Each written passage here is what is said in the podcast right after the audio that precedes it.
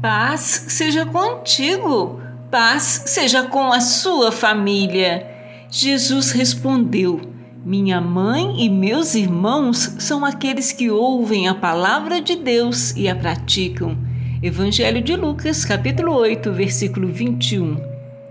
Cristo teve familiares terrenos, mas aqui ele define aqueles que são sua verdadeira família somos nós que ouvimos a palavra de Deus e a colocamos em prática.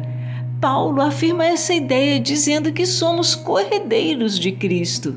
Portanto, creia e viva em retidão, sabendo que você é da família de Deus. Aleluias! Se somos seus filhos, então somos seus herdeiros e, portanto, co-herdeiros com Cristo. Se de fato participamos de seu sofrimento, participaremos também de sua glória.